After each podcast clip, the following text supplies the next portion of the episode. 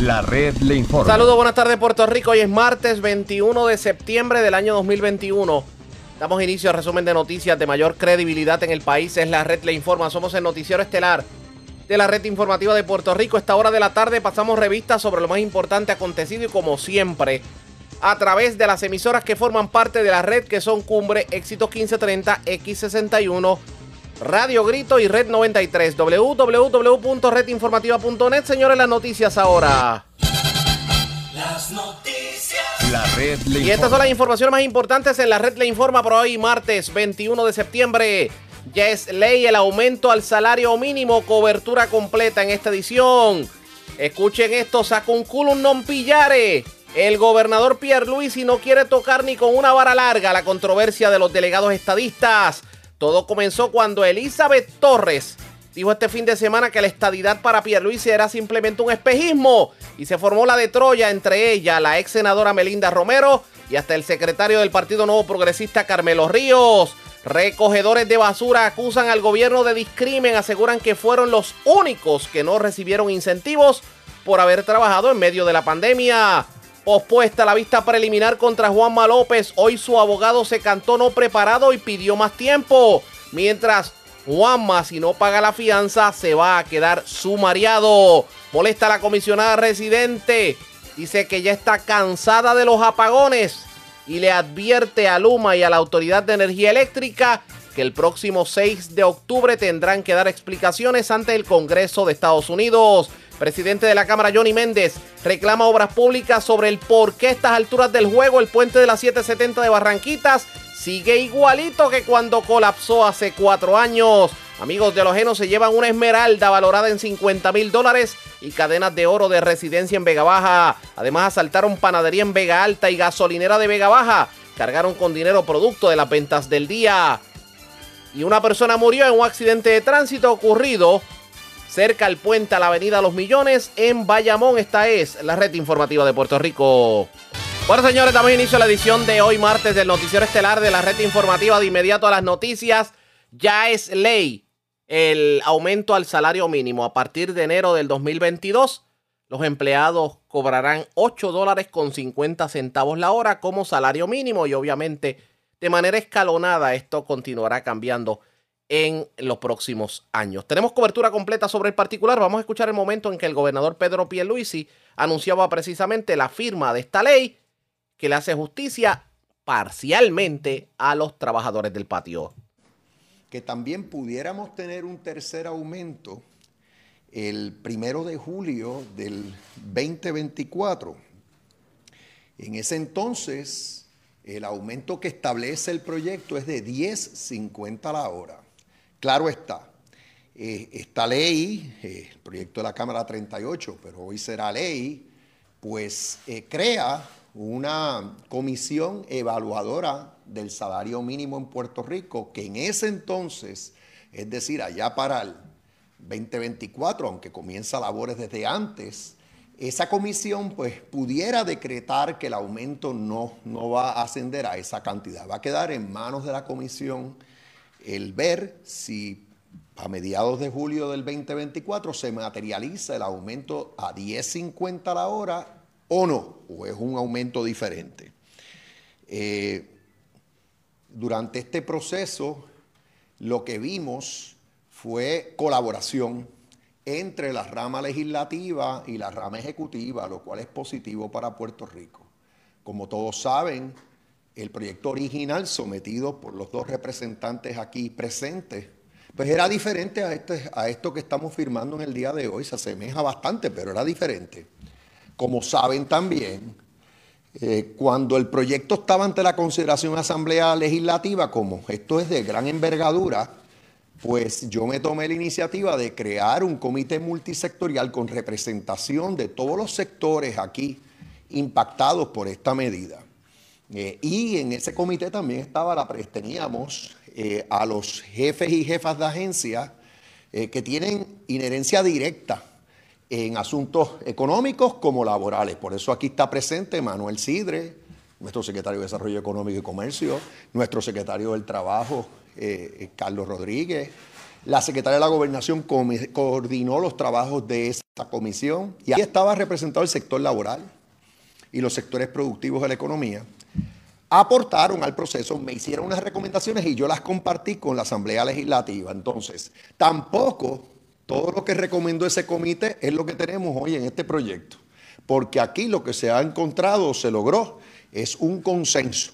Eh, eh, quizás nadie esté totalmente satisfecho, pero yo creo que es un buen proyecto y por eso le estoy impartiendo firma. Eh, veremos lo que sucede a nivel federal, porque pudiera haber un aumento a nivel federal, eh, pero mientras tanto nosotros no podíamos dejar de actuar. Eso fue lo que dijo el gobernador precisamente sobre lo que tiene que ver con la firma de este proyecto. Ahora bien, la Junta de Control Fiscal pudiera convertirse en un escollo para que en efecto se pueda dar cumplimiento a esta ley para que a partir de enero del 2022 el salario mínimo sea de 8 dólares con 50 centavos la hora. Claro, advertimos que no aplica al gobierno, aplica la empresa privada. Vamos a escuchar lo que dijeron sobre particular. Escuchar lo que dijeron. Eh, sí, me gustaría saber qué conversación, si alguna, ha tenido con la Junta reciente sobre este proyecto de salario mínimo, de modo de que no haya eh, tropiezos en la imposición de la ley ya para enero. Y después le hago otra. Bueno, eh, el, el asunto no ha sido discutido en el seno de la Junta eh, cuando yo estoy, he estado reunido con la Junta. Eh, no veo por qué eh, la Junta deba objetar este asunto porque si acaso lo que vi, y por cierto, no, no fue de mi agrado, lo que vi es que se excluyeron a los funcionarios públicos, los empleados públicos eh, del... ¿Perdón? ¿Cómo? En el Senado para incluirlos. Pero ahora mismo el proyecto que yo firme, me, aclara el, el representante Ferrer, que, bueno, confirmo. Confirmo que no impacta eh, las arcas públicas en el sentido de que eh, no cubre a los empleados públicos tanto a nivel del gobierno central como de los gobiernos municipales. El representante Ferrer me indica que ya se presentaron proyectos ante la Asamblea Legislativa para incluirlos. Eh, como dije, eh, yo pienso que el salario mínimo debe ser para todos, debe aplicarle a todos. Y si hay un impacto fiscal, vamos a discutirlo con la Junta. Ahora sabemos que aquí el gobierno de Puerto Rico está, eh, va a estar recibiendo unos fondos eh, adicionales que no formaron parte del presupuesto y que eso va a dar pie a que se pidan reprogramaciones, incluyendo para hacerle justicia salarial a todos los servidores públicos en Puerto Rico que no han recibido la inmensa mayoría un aumento por ya más de, de 15 años. Así que... eh, otra vez, en cuanto al proyecto, no veo por qué debe haber objeción de parte de la Junta. No tiene impacto fiscal. eh, eh, eh, le estamos haciendo justicia salarial a un sector de la población. Por cierto, la comisión multisectorial que yo creé, que tenía representación de todos los sectores relevantes, endosó el aumento a, a, a 8.50 a partir de enero. O sea que el primer aumento está endosado. El, segundo a año y medio también. Si acaso el tercero es el que pudiera alguien interpretar que, que hubo oposición de parte del sector productivo en la isla, pero estamos hablando de lo que va a ocurrir en el, en el 20, mediados del 2024. Así que yo espero que la Junta no esté objetando este proyecto y cuando si se aprueba el proyecto que menciona el representante Ferrer, eh, yo lo voy a ver con buenos ojos y lo que tendremos que hacer es computar el, el- el- el impacto fiscal y si eso va a conllevar una reprogramación, una petición pre- presupuestaria a la Junta, pues lo haremos. Usted había anunciado la creación de una comisión para eh, el Código de Rentas Internas, este, eh, las contribuciones, y eso ya ha pasado algunas semanas. ¿Qué ha pasado en ese tema eh, que no ha sido tocado? Sé que le encomendé el asunto al secretario de Hacienda. Eh, así que voy a estarle dando seguimiento. Yo he tenido unas conversaciones preliminares con el secretario de Hacienda, pero voy a verificar cómo van los trabajos eh, en esa dirección. Esto definitivamente, pues, digamos que se materializó tomando en consideración que hubo consenso entre los diferentes sectores políticos del país. Todos coincidían en que en efecto se debía subir el salario, el salario mínimo. Claro está, obviamente la diferencia era en sobre cuánto debía ser ese aumento.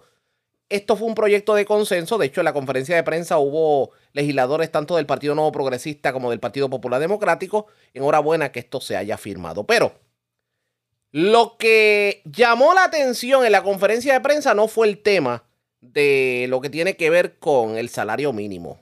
Es lo que está ocurriendo dentro del Partido Nuevo Progresista con los delegados estadistas. Y la controversia comienza cuando el pasado fin de semana una de las delegadas aseguró que los delegados estadistas no van a conseguir la estadía para Puerto Rico y que todo esto es un espejismo de Pierluisi para mantenerse en el poder. Esto provocó, de hecho hablamos específicamente de, Elizabeth Torres, eh, que ella se autodenomina la premisa inarticulada en sus redes sociales. Pues ella dijo este fin de semana que la estadidad para Pierluisi es un espejismo. Y esto provocó que la ex senadora Melinda Romero y que el secretario del PNP Carmelo Ríos le salieran al paso.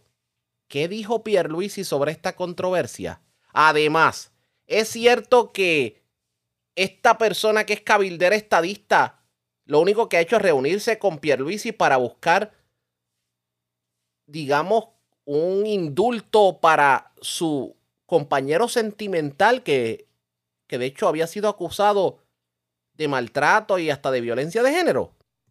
De hecho, antes de escuchar al gobernador lo que fue su reacción, para aquellos que desconozcan de qué estamos hablando, vamos a escuchar el momento en que este fin de semana Elizabeth Torres, delegada congresional en búsqueda de la estadidad, aseguró que esto de la estadidad es un espejismo en sonido cortesía de Nueva Vida. Esto fue lo que dijo Elizabeth Torres que pensó que la delegación iba a traer mágicamente la estadía, y hablo para aquellos que creen en la estadía porque respeto a quien no cree en eso también, este, eso es falso, eso también es un espejismo que creó el Estado para eh, seguir avanzando la agenda del partido PNP, al cual yo pertenezco y donde hay mucha gente que piensa como yo, no estoy sola en esto, este, para decir, mira, estamos luchando por la estadía y se perpetúan en el poder de manera, a mi juicio, corrupta. Y un paréntesis breve aquí.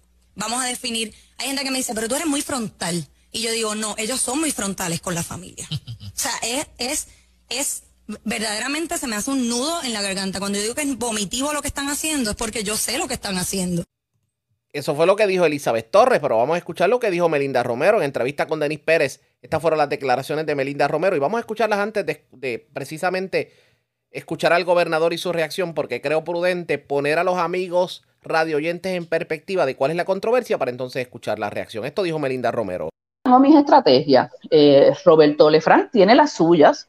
Eh, Mayita Melende tiene las suyas, eh, Ricardo Rosselló las suyas, todos tenemos nuestra agenda, nuestra agenda individual, pero igualmente nos reunimos y sugerimos ideas de proyectos que tenemos que hacer juntos, eh, de visitas que hay que hacer. Eh, inclusive, por ejemplo, en una ocasión yo le dije a la compañera que tenía una oportunidad para, para una, que me habían dado una reunión con una congresista ultraconservadora, esto, de esas que son del grupo Trump, eh, y yo misma recomendé que la que fuera a hacer esa visita fuera ella porque coinciden en muchas eh, visiones sociales y es más positivo una conversación con alguien que se identifica en esas políticas, eh, hablar de la estadidad que con quizás alguien como yo.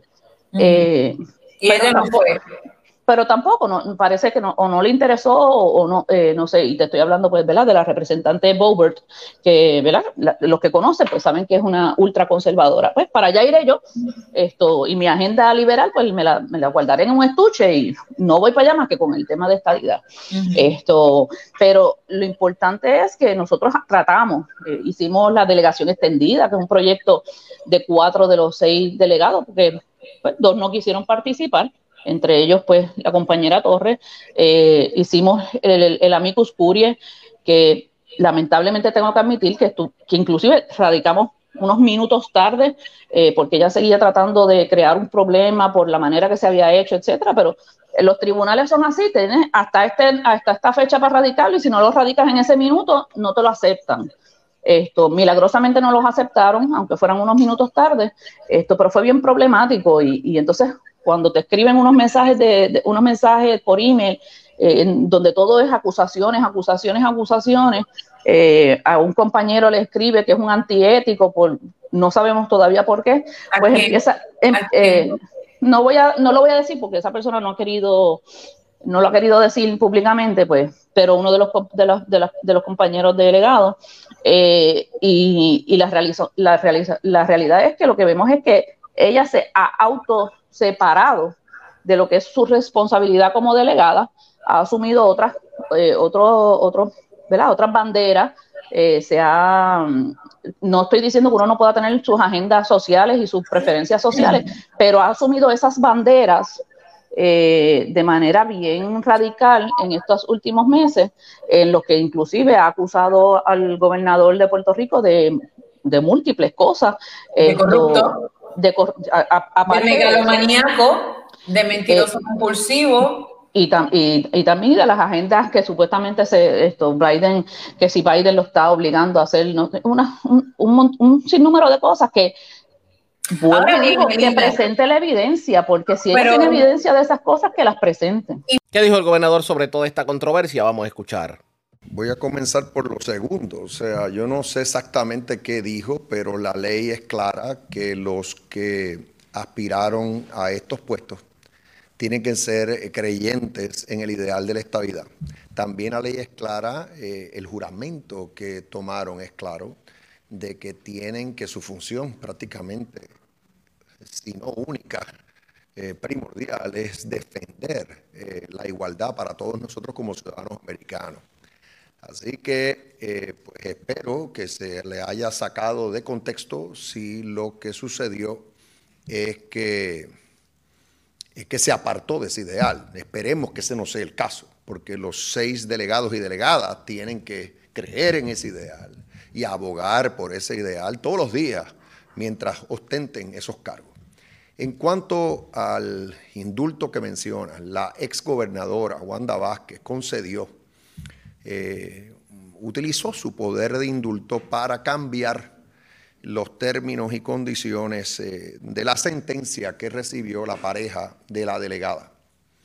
Y ella sí, en una ocasión, trajo a mi atención personal, eh, pues la, vamos a decir, la queja de que las condiciones impuestas a su pareja son totalmente irrazonables.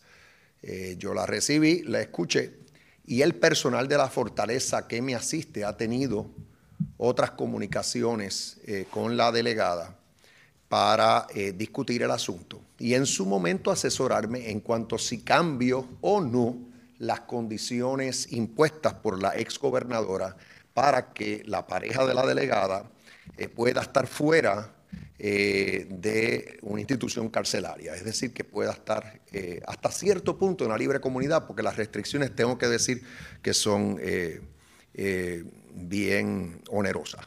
Así que en su momento yo tomaré esa decisión como la tomaría con cualquier otra persona. O sea, a mí constantemente en la fortaleza llegan comunicaciones de personas pidiendo indulto. Y yo tengo un personal que me asiste y está la Junta de Libertad bajo palabra que me asiste antes de tomar esas decisiones. Y aprovecho la pregunta para decir que eh, lo que yo voy a estar haciendo durante este, este cuatrienio es evaluando los expedientes cuando me lleguen recomendaciones y tomando las decisiones según eh, sea necesario. No voy a esperar hasta diciembre, al final del cuatrienio, como se ha acostumbrado en el pasado, para entonces de repente eh, anunciar eh, una serie de indultos. No, yo, yo entiendo que esto, esto se debe atender según surge, eh, pero al momento no tengo nada en mi despacho pendiente de decisión, incluyendo ese caso que tú mencionas. No, no. Ahora, creo que, fíjate, ahora que tú lo dices, no sé si fue antes de jurar al cargo o después, pero fue hace ya tiempo atrás. Y fue una reunión que le concedí en la que sí me trajo el asunto a mi atención y yo entonces eh, activé al personal de la fortaleza es decir, entre otros, mi asesor legal en la fortaleza, la directora de la oficina de nombramientos en la fortaleza, que también eh, eh, evalúa este tipo de solicitud. Y ya eso corre ahora su curso. Como dije, yo no tengo ahora mismo en mi despacho solicitud alguna de indulto para mi consideración. No descarto que en su momento pueda llegar uh, esa o sabe Dios cuántas más. Eh, y como digo y anuncio, eh, yo cuando me lleguen a mi despacho, yo las voy a atender. No meramente voy a estar postergándolas para final de cuatrienio, porque pues pueda generar controversia no. Un gobernador tiene que actuar cuando los asuntos están ante su consideración, no meramente postergarlo. El nuevo día. Yo, yo, prefiero no adelantarme a esos eventos. Ya yo expresé lo que expresé. Eh, la ley es clara en cuanto a los deberes que tiene. Eh, el juramento fue claro y, entonces eh, veremos si se confirma que, como dije, yo en mis palabras es si se apartó del ideal, si le dio la espalda al ideal, si cualquiera de esos delegados o delegadas hace eso, no voy a ser yo, van a ser cientos de miles los que se van a quejar al respecto. y entonces en su momento pues, veremos en qué acaba el asunto. Esperemos que ninguno haya caído en eso. Informe 79. Buenos días, gobernador, y a los funcionarios. Este, mire, eh, gobernador, usted de verdad, eh, disculpe que sea medio majadero con esto, pero de verdad que no, no tiene conocimiento a concreto y completo de toda esta discusión que hay en los delegados por la estadidad, porque los adjetivos que están usando entre ellos son bastante fuertes e hirientes, e incluso se ha sumado su secretario general, Carmelo Ríos. Bueno, estás hablando de, expresiones que quizás esta misma mañana se hicieron en un programa radial, o sea, no. Bueno, pues desde ayer pues está. Bueno, pues entonces eh, cada cual responde por sus propios actos. Estos delegados son funcionarios electos. Eh, cada cual tiene que responder por sus propios actos. Eh, y en el caso de, bueno, ellos tienen que rendirle un informe al gobernador eh, cada 90 días detallando cuáles gestiones llevaron a cabo a favor de la estabilidad. Eso es lo que exige la ley. Pero realmente eh, aquí no hay excepciones. Todos los que eh, tenemos puestos electivos estamos ante el escrutinio público y cada cual eh, tiene que responder por sus expresiones, por sus acciones. Eh, el que viola la ley, pues mire, tiene que responder ante las autoridades porque aquí es la misma vara para todo el mundo, no existen vacas sagradas. Hay una libertad de expresión, cada cual la utiliza como mejor entiende, la va a utilizar, pero yo no voy a estar juzgando aquí expresiones particulares, menos cuando yo no estoy pegado a la radio, por ejemplo, esta mañana, para estar escuchando quién está diciendo qué. Eh, ellos tienen que, pues cada cual eh, se expresará y, lo hace a riesgo de que no sea del agrado de los que lo eligieron o la eligieron. Esto es una cosa bien cortita, este, eh, gobernador. se está dando estos 51 minutos que los inició el ex gobernador Ricardo Rosselló frente a la Casa Blanca, 51 minutos por 51 días. ¿Usted ah, tiene algún tipo de impresión sobre eso? Y quizá, a lo mejor podemos verlo a usted en alguno de estos 51 días allí frente a la Casa Blanca con una pancarta también? Eso es un ejercicio de libre expresión. Cada cual utiliza su derecho a la libre expresión según entiende que eh, eh, mejor conviene. Em, en, el caso de la estabilidad, yo endoso cualquier gestión a favor de la estabilidad. Eh, después que sea dentro de la ley y el orden. Eh, pueden ser eh, protestas, pueden ser marchas, pueden ser campañas de, enviarle cartas, comunicaciones a todos los congresistas, eh, de todo. O sea, que yo no voy ahora a señalar ese en particular negativamente porque es un cúmulo de, de cosas que debemos hacer todos los que creemos en la igualdad.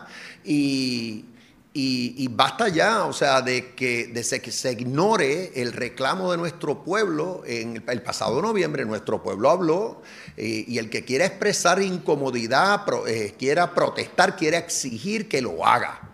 Eh, bueno, yo, yo, yo voy a utilizar eh, todas las oportunidades que yo tenga como gobernador, porque esto es política pública. Ya el, pueblo de Puerto Rico se expresó. Yo tengo como gobernador un mandato para lograr la igualdad para todos los puertorriqueños y yo no voy a descartar eh, eh, oportunidad alguna para eh, apoyar esa causa. En su momento pudiera participar de alguna protesta, eh, en su momento puedo, pues de todo. Ya comparecí ante la Comisión de Recursos Naturales para expresarme a favor del proyecto de estabilidad de nuestra comisionada residente.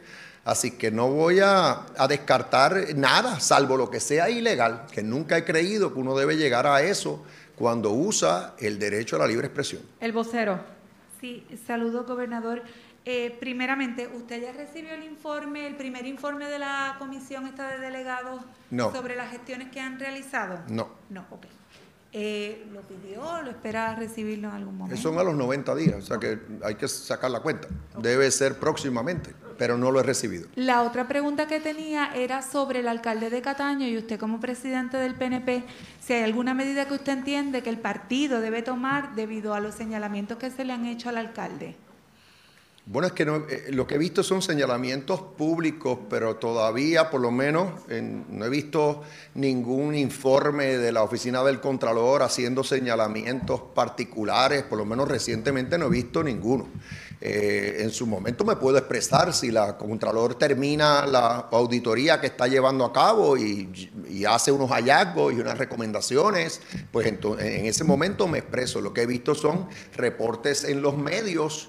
Eh, algunos son preocupantes, pero yo no voy a estar eh, eh, reaccionando a base de información que no, es, no está corroborada, no viene de una fuente oficial. estén seguros que, como dije anteriormente, aquí no existe vaca sagrada alguna. Es la misma vara para todo el mundo. Y los funcionarios públicos tienen que, el comportamiento tiene que tener, tiene que ser ético, eh, tiene que no solo cumplir con la ley, sino verse bien eh, para que el pueblo no pierda confianza en sus instituciones, eh, más de lo que ha ocurrido ya en el pasado. Así que en su momento yo me expreso, cuando me tengo que expresar me expreso, pero no antes de tiempo. Expresiones del gobernador, la conferencia de prensa que en un inicio era para anunciar el aumento al salario mínimo, de momento cambió el color de la conferencia de prensa y pues el tema fue precisamente cuán lógico o cuán necesario o si en efecto tiene sentido el que se hayan elegido seis cabilderos estadistas o delegados estadistas, usted lo domina, digo, lo nomina como usted crea, y que se le estén pagando cientos de miles de dólares al año por ir a Estados Unidos a buscar la estadidad o por lo menos a cabildear para la estadidad para Puerto Rico.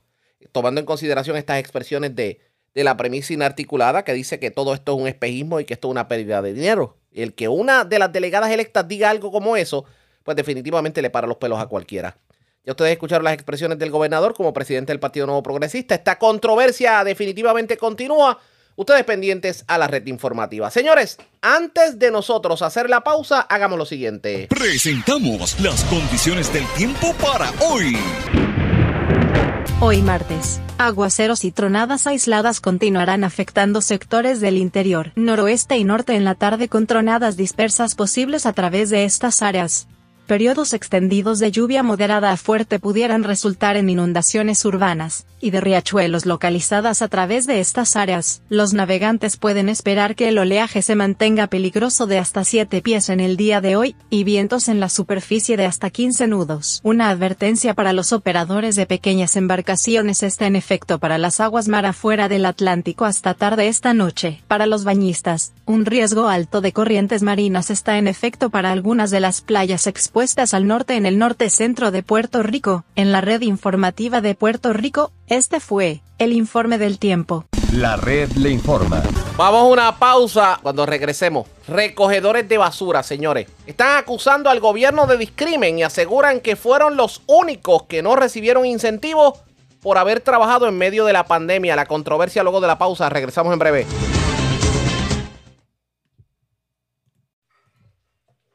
La red le informa. Señores, regresamos a la red le informa. Somos el noticiero estelar de la red informativa edición de hoy martes. Gracias por compartir con nosotros. En este país se le ha dado incentivo a Raimundo y todo el mundo sobre todo aquellos que trabajaron mientras estaba la pandemia y los toques de queda, mientras eh, cualquier mortal estaba en su casa, hubo empleados que tuvieron que continuar sus labores. Pero me parece que el gobierno olvidó a uno de los más importantes sectores y es el de recogido de desperdicios sólidos, porque la basura sigue surgiendo y hay que recogerla y es un, y es un asunto de salud pública, obviamente lo que tiene que ver con el recogido de basura. Pues ante ello, la industria de desperdicios sólidos y líquidos de Puerto Rico le está pidiendo al gobierno central que incluya a sus trabajadores en el pago del llamado Premium Pay, que es un incentivo proveniente de los fondos ARPA, precisamente para aquellos sectores que tuvieron que trabajar en medio de la pandemia. Vamos a dialogar sobre el particular. Yo tengo línea telefónica a uno de los portavoces de este grupo, es el licenciado Carlos Contreras. Él es el CEO de Conways, pero también es el portavoz de la organización que obviamente eh, hace el llamado al gobernador. Saludos, buenas tardes. Bienvenido a la red informativa. Sí, muy buenas tardes y muchos saludos a los radioescuchas. Y gracias por compartir con nosotros. Uno de los sectores que no descansó fue el del recogido de desperdicios. Sin embargo, en ninguno de los incentivos han incluido este sector. ¿Qué me dice sobre el particular? Eso es así. Eh, nuestros empleados, al igual que todos los empleados de la industria, trabajaron sin parar desde el día uno. Aquí nosotros inclusive modificamos nuestros horarios para que nuestros empleados no tuvieran el contacto con las personas, ya que al principio desconocíamos muchos de los factores del contacto y el contagio que teníamos. Así que ellos trabajaron incansablemente y veían a otras personas, ¿verdad?, descansando porque no podían ir a trabajar, pero ellos todos, todos, todos trabajaron. Eh, inclusive hubo un aumento de alrededor de un 15% en todos los desperdicios que se generaron, pues las personas todas estaban en su casa. Así que no solamente se mantuvieron trabajando, sino que tuvieron que trabajar más.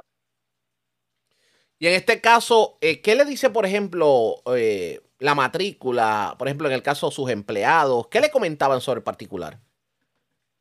Sí, ellos, y este no es el primer incentivo que se da, ya se han dado otros incentivos. Precisamente. Ellos me paran en los proyectos y me dicen, jefe, ¿qué pasa? Que no nos incluyen en ninguno. Nos tienen aquí como si no existiéramos.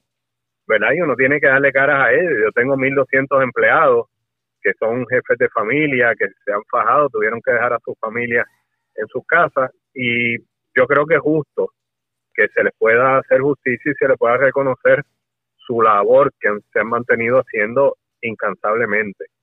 Y por eso es que estoy haciendo este reclamo, no es ¿verdad? nada que, que beneficie a la empresa, esto es por mis empleados.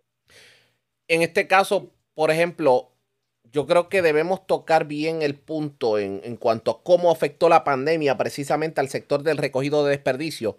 Porque si bien es cierto que los empleados no recibieron incentivos, no es menos cierto que me imagino que ustedes como eh, eh, dueños de empresas de recogido de desperdicios no la pasaron muy bien en el sentido de que la mayoría de las empresas estaban cerradas, el dinero dejó de fluir en algún momento, de momento llegó un PUA que provocó el que algunos empleados de desperdicios sólidos simplemente engancharan los guantes y no y comenzaran a no trabajar. Esa experiencia que ha vivido en los últimos 18 meses, ¿cómo ha sido por ustedes? Sí, ha sido fuerte. Eh, al principio tuvimos que gastar un montón de dinero en protección para nuestros empleados, ya sea desinfectante en los camiones, desinfección en los sites. Eh, tuvimos muchos empleados que sencillamente preferían ganar más dinero sentados en las casas, porque habían unos incentivos de desempleo mucho mayores que lo que era trabajar. Pero aún así teníamos que seguir dando los servicios porque es un servicio esencial y en la parte de salubridad es muy importante. Tuvimos que doblar rutas, meter tiempo extra. Eh, fue un proceso bien duro al día de hoy todavía. En mi empresa yo estoy buscando sobre 100 empleados que no he llenado las plazas. Eh, no conseguimos gente para trabajar. Eh, y es bien fuerte para los que están trabajando ver esos incentivos y ellos no poder participar. En la parte económica es fuerte, pero en la parte emocional y psicológica también. Esto sería más bien como un reconocimiento a la labor que han eh, brindado durante todos estos meses. Sobre, sobre ese mismo tema, ¿qué, digamos, el gobierno como tal, ¿qué ayuda les pudo brindar a ustedes como empresa? Eh, digo, que no veamos que, digamos, todo el sector de recogido de desperdicios sólidos simplemente lo dejaron al olvido. Eh, no recibimos ayuda. Eh, nosotros tuvimos que bandearnos ¿verdad? por nuestro peso. O sea, no hubo incentivo, por ejemplo, hubo un incentivo por, para las empresas, para aquellas empresas que mantenían empleados, se le daba un dinero a la empresa para ayudar en el sueldo. Nada de eso ocurrió con ustedes. Bueno, en nuestro caso, por el tamaño de la empresa, no cualificamos para esos incentivos. Entiendo. Entiendo. Y- Tuvimos, y en el- tuvimos que, que mantenernos, ¿verdad? Con nuestros ingresos de municipio. La merma que tuvimos en la parte comercial, pues muchos negocios, como bien mencionaste, estuvieron cerrados y los clientes pues llamaban para bajar los servicios o cancelar los servicios temporariamente. O sea que eso también tuvo un impacto económico en nuestra empresa. Dígame algo, en el caso de, de ustedes, ¿cuán difícil ha sido en estos 18 meses el poder cobrarle a los municipios, tomando en consideración que los municipios se vieron igual de afectados que las empresas privadas? Por ejemplo, a la hora de los servicios, de que, de que el gobierno como tal trabajara, de lo que son los departamentos de finanzas, etcétera, etcétera. Eh, los municipios han cooperado en gran cantidad con eso, nos han pagado en su mayoría a tiempo y esto pues nos ha ayudado mucho. Eh, han tenido muchos problemas, nos hemos reunido en muchas ocasiones y estamos conscientes de no solamente el problema que tuvieron, sino el que van a afrontar en los meses próximos. Pero siempre hemos mantenido una comunicación abierta con ellos y en la medida que han podido nos han pagado a tiempo. ¿Cuánto ha representado en pérdidas económicas toda esta pandemia en cuanto a las empresas de desperdicios sólidos se refiere? en la parte nuestra que representamos una cuarta parte de lo que es la, la industria en Puerto Rico, eh, llevamos cerca de 2, 3 millones de dólares en lo que es gastos adicionales por la pandemia y se ha reflejado en unos 3, 4 millones en pérdida de ingresos. ¿No se han visto obligados a tener que cesantear empleados? Por el momento no. Hemos, como muchos empleados se acogieron al desempleo, pues hemos movido empleados de, unas áreas a otras áreas y nos hemos mantenido con nuestra empleomanía bastante constante.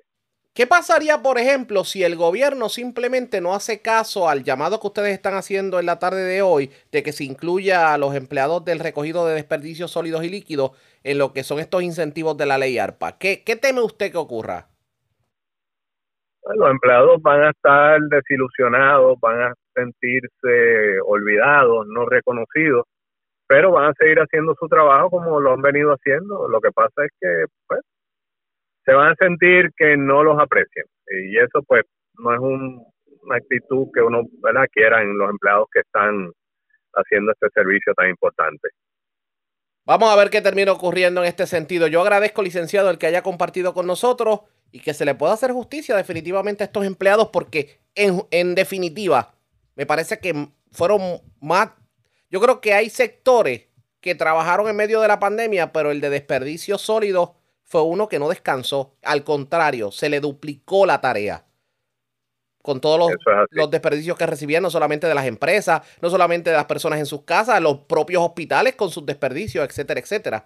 Así que vamos a ver qué Nosotros termi- Ajá, tenemos una, una división biomédica que le recogía los desperdicios de las pruebas de COVID a los hospitales y a los laboratorios. Y, y tampoco se le dio ningún tratamiento especial. Bueno, vamos a ver qué termina ocurriendo y si el gobierno de alguna manera le hace justicia a estos empleados. Licenciado, gracias por haber compartido con nosotros. Muchas gracias por la oportunidad. Cómo Buen no. día. Buen día para usted también. Ya ustedes escucharon, es el, el licenciado Carlos Contreras, es el CEO de Conways en Puerto Rico, es una de las principales empresas de recogido de desperdicios sólidos. También es portavoz de este grupo de, de compañías que están pidiendo que en justicia a los eh, empleados del recogido de desperdicios sólidos, o como lo conocemos tradicionalmente, los recogedores de basura, pues se le puede incluir en un incentivo, porque aquí todo el mundo que trabajó en medio de la pandemia ha recibido su dinerito y ellos que tuvieron que esforzarse el doble, pues no le han dado ni un peso. ¿Qué terminará ocurriendo en este sentido? Ustedes pendientes a la red informativa. La red le informa. Cuando regresemos vamos a noticias del ámbito policíaco, entre las que tenemos que destacar Varios robos se reportaron en diferentes lugares en las últimas horas. También a media mañana de hoy se reportó un accidente eh, cerca del puente Los Millones en Bayamón. También, señores, ¿cómo es eso de que se llevaron un- una esmeralda de 50 mil dólares de una residencia? Con eso y más, venimos luego de la pausa. Regresamos en breve en esta edición de hoy martes del Noticiero Estelar de la Red Informativa.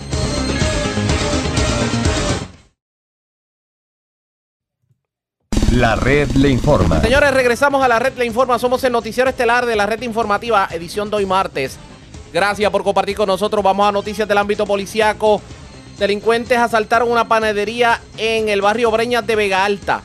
Y de allí cargaron con dinero producto de las ventas del día. También asaltaron a una persona que se encontraba en el balneario Cerro Gordo, de Vega Alta. Mientras se arrestaron varias personas en medio de una intervención en el barrio Ortiz, sector Los en Toalta. Y también delincuentes escalaron una residencia en el barrio Almirante Sur de Vega Baja y cargaron con cadenas valoradas en miles de dólares. Y señores, una esmeralda valorada en 50 mil dólares.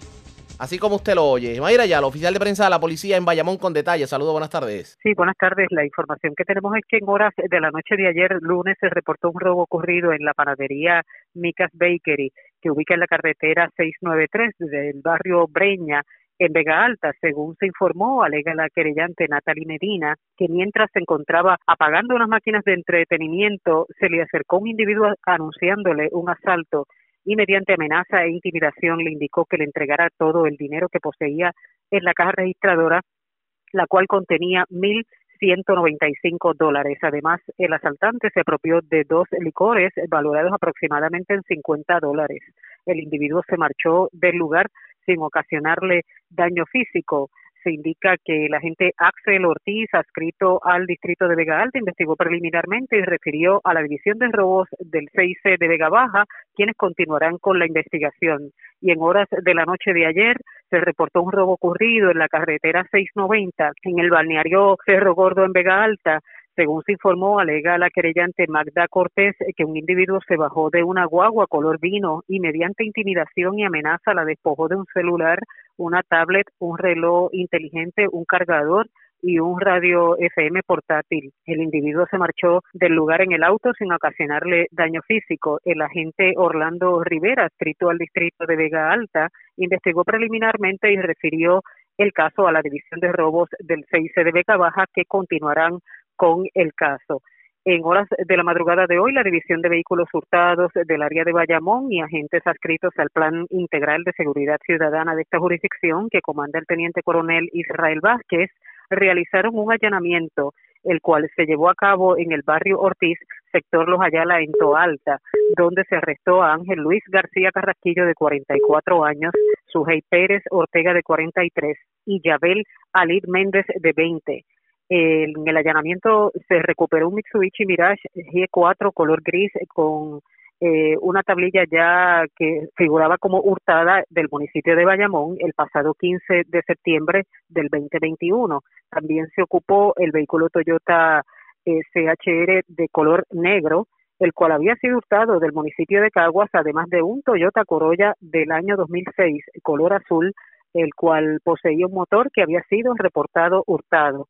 En adición, se arrestó a Kelvin Vega Vega, de 31 años, en el sector Arraiza del eh, Almirante, del barrio Almirante, en Vega Baja, por una orden de arresto por el artículo 15 de la Ley 8, con una fianza de 25 mil.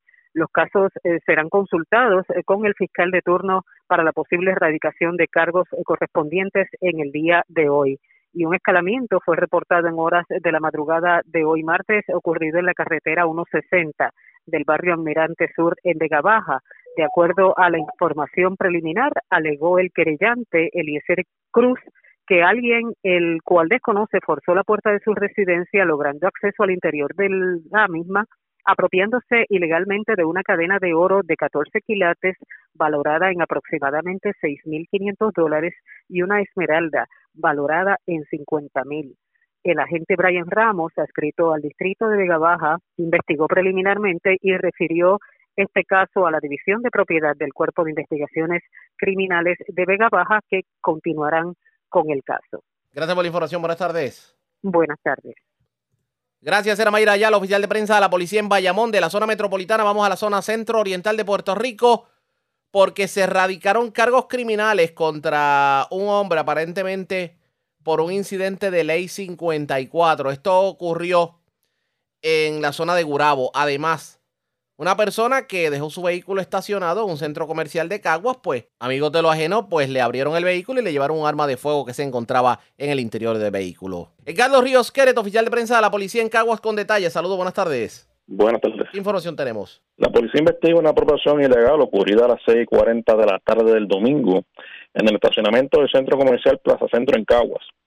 Según alegó el perjudicado, alguien con libre acceso a su vehículo Honda CRV año 2020, se apropió de una cartera de cintura, la cual contenía en su interior una pistola marca Glock, modelo 21, calibre 45, dos cargadores y 26 municiones. El agente Luis Santiago, adscrito al distrito de Caguas, estuvo a cargo de la investigación inicial y posteriormente refirió el caso a la división de propiedad del 6C de Caguas.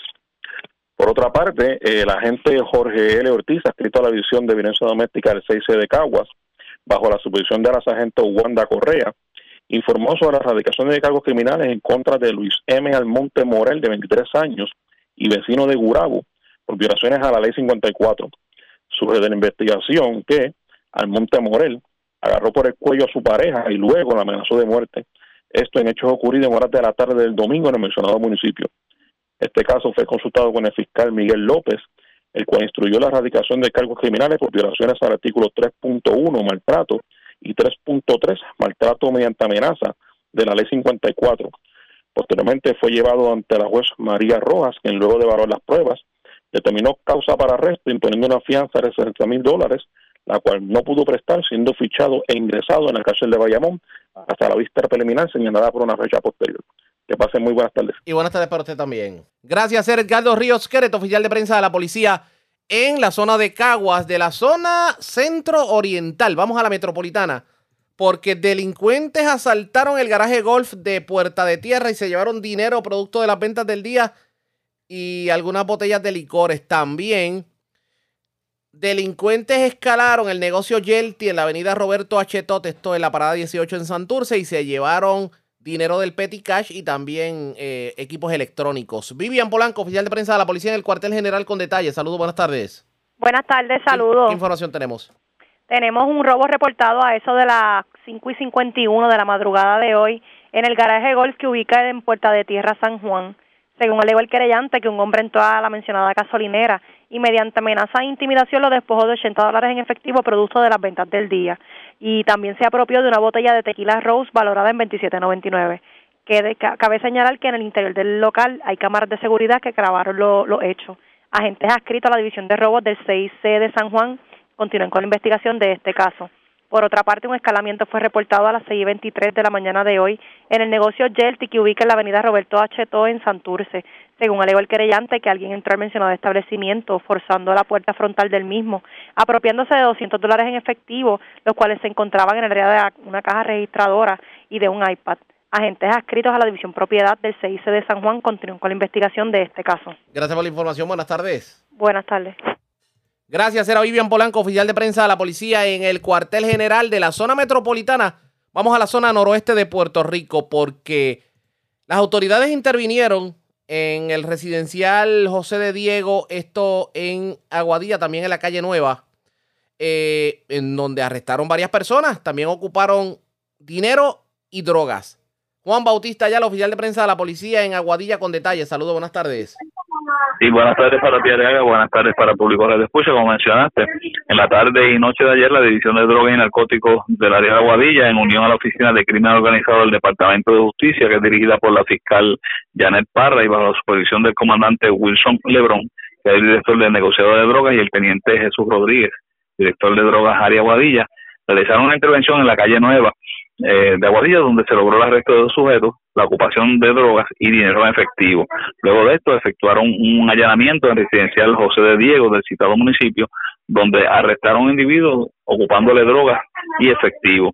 Según se nos informa, la primera intervención se llevó a cabo en la referida calle, eso de las 5 y 40 de la tarde, donde fueron detenidos Richard García Cerezo, de 36 años, residente de esa población, y un hombre de 40 años, vecino de San Sebastián.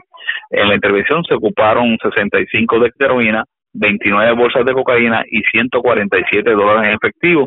Estos hechos fueron consultados con la fiscal Silvia Rubio, quien instruyó no radicar cargos contra el residente de San Sebastián, quedando este en libertad, mientras que García fue citado para una fecha posterior para la dedicación de los correspondientes cargos criminales en su contra. En cuanto al allanamiento, el mismo fue diligenciado a eso de las 8 y 30 de la noche en el edificio 2, apartamento 30 del mencionado complejo de viviendas donde se arrestó a Héctor Antonio Hernández de León, de 40 años, ocupándose de crack en el lugar y 115 dólares en efectivo.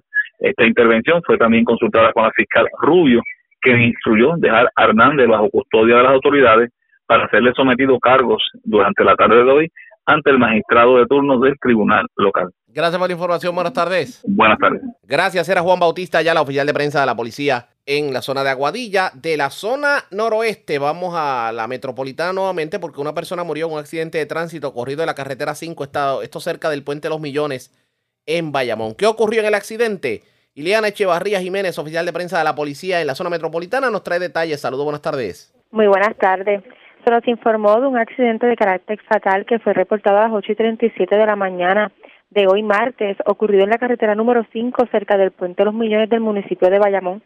De acuerdo a la información realizada por el personal de autopista Bucana, se establece que mientras el conductor del vehículo Toyota Tercel transitaba por la carretera 5 y al llegar sobre el puente de la avenida Los Millones, este lo hacía a una velocidad mayor de la permitida por ley, dando lugar a que por tal descuido y negligencia impactará con la parte izquierda de su vehículo a la parte derecha del auto Kia Sportage, el cual se encontraba detenido en congestión vehicular.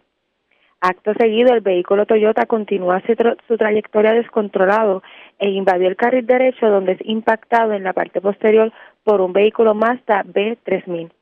A consecuencia de esta colisión, el conductor del vehículo Mazda B3000 chocó la parte posterior del vehículo Toyota Yaris, que a su vez impactó la parte posterior de un vehículo Mercedes-Benz. En este accidente resultó gravemente herido el conductor del auto Toyota Tercel, el cual fue transportado al Hospital Doctor Center de Bayamón, donde el doctor de turno certificó su muerte. Al momento se desconoce la identidad de la víctima. El agente Andrus Rodríguez, adscrito a Autopista de Bayamón, en unión a la fiscal Mónica Pérez, investigan estos hechos y más adelante se ampliará la información del mismo. Gracias por la información. Buenas tardes. Buenas tardes. La red le informa.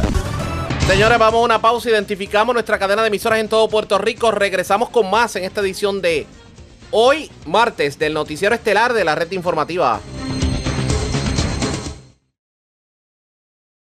La red le informa. Señores, iniciamos nuestra segunda hora de programación. El resumen de noticias de mayor credibilidad en el país es la red le informa. Somos el Noticiero Estelar de la Red Informativa, edición de hoy, martes 21 de septiembre. Vamos a continuar pasando revista como siempre a través de las emisoras que forman parte de la red, que son Cumbre, Éxitos 1530, X61, Radio Grito y Red 93, www.redinformativa.net. Señores, las noticias ahora. Las noticias. La red le Y estas son las informaciones más importantes en la red le informa por hoy, martes 21 de septiembre. Ya es ley el aumento al salario mínimo, cobertura completa en esta edición. Escuchen esto, un non pillare. El gobernador Pierluisi no quiere tocar ni con una vara larga la controversia de los delegados estadistas. Todo comenzó cuando Elizabeth Torres dijo este fin de semana que la estadidad para Pierluisi era simplemente un espejismo y se formó la de Troya entre ella, la ex senadora Melinda Romero y hasta el secretario del Partido Nuevo Progresista Carmelo Ríos. Recogedores de basura acusan al gobierno de discrimen, aseguran que fueron los únicos que no recibieron incentivos por haber trabajado en medio de la pandemia. Pospuesta la vista preliminar contra Juanma López, hoy su abogado se cantó no preparado y pidió más tiempo. Mientras Juanma, si no paga la fianza, se va a quedar sumariado. Molesta la comisionada residente.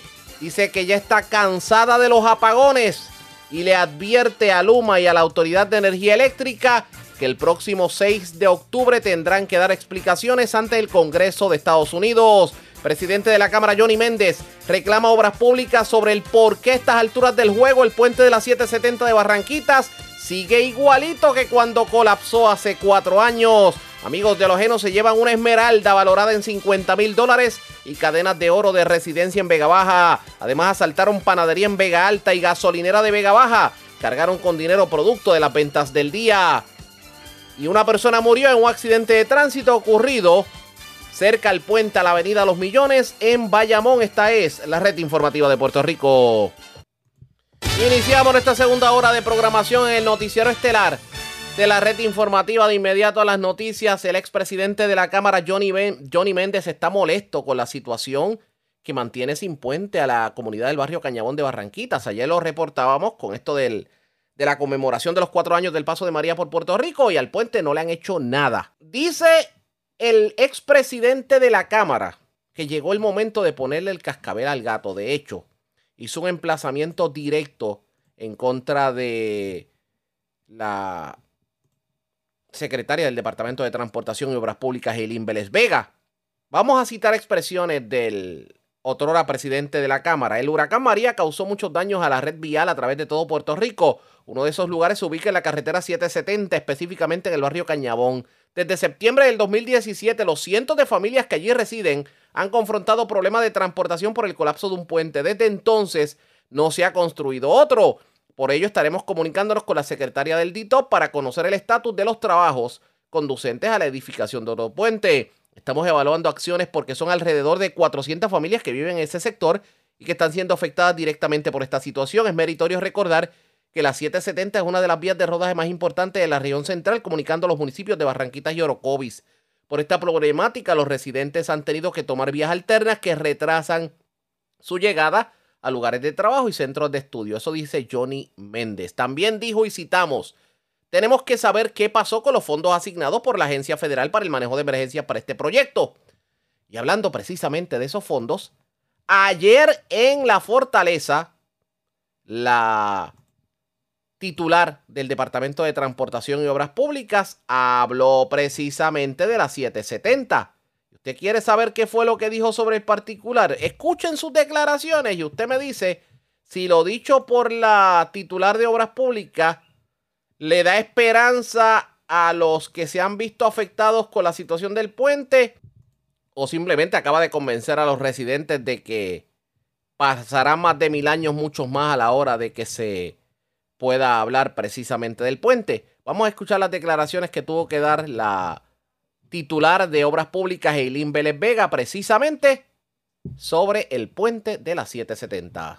La PR 770 es con FEMA, está en Barranquitas, he estado en comunicaciones con el alcalde. Actualmente nosotros este enviamos ya los comentarios a FEMA, fueron aprobados, se los enviamos al diseñador y ese proyecto sale a subasta en octubre, así que estamos bien contentos porque es uno de los proyectos que había estado en diseño muchos meses y ahí pues es una, un puente que colapsó, que, te construyeron uno pequeñito por el lado, pero ese, puente, ese proyecto es, es uno de los de los grandes que ha estado en diseño los últimos meses. Así que el diseño se completó, los comentarios están con el diseñador ahora para entonces nosotros poder comenzar subasta en octubre y adjudicar el proyecto para construcción. El de la 143. La 143 es con Federal Highway y ese está todavía en diseño. Necesito buscarte más información sobre ese porque ese ha sido uno que también han dado prioridad por el hecho de que la carretera colapsó en esa sección completa.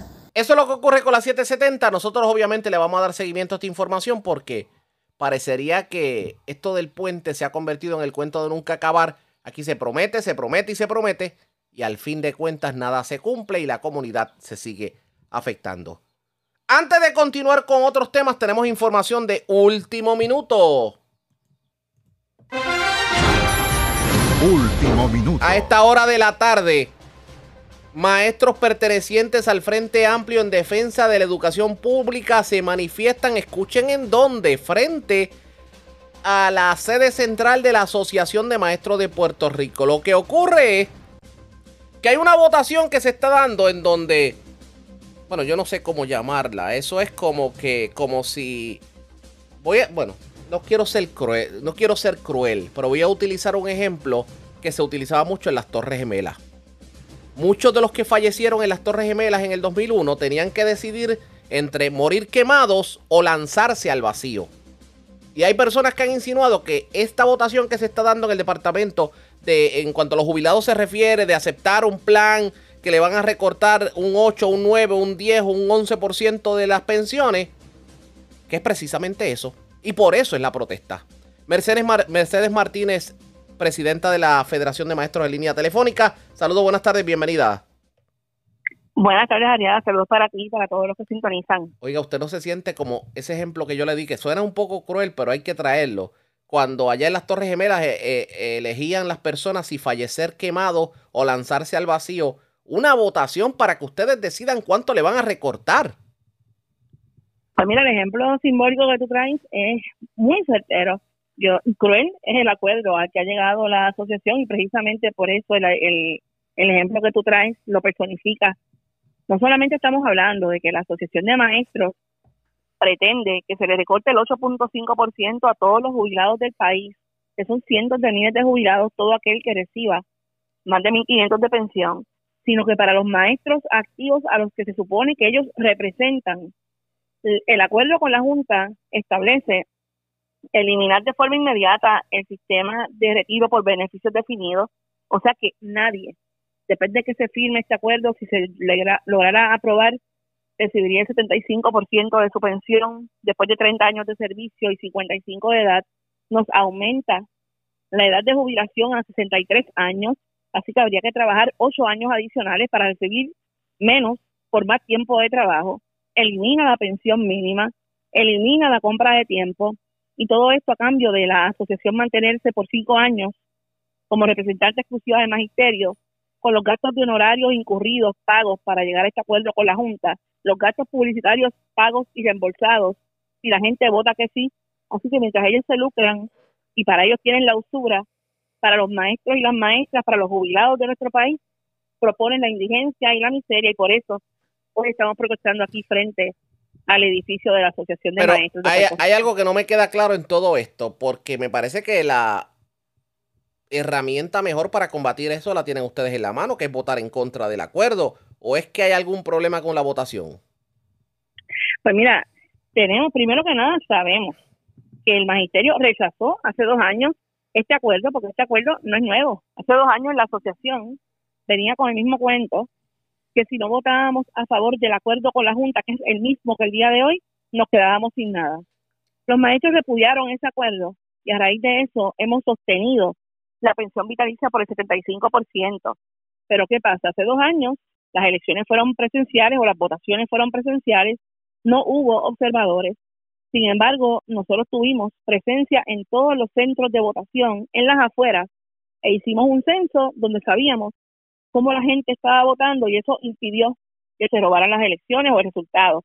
En esta ocasión, la asociación ha determinado que la elección se va a hacer o la votación se va a celebrar de forma electrónica. Todos los maestros y maestras van a recibir un correo electrónico al departamento, a su email oficial del Departamento de Educación.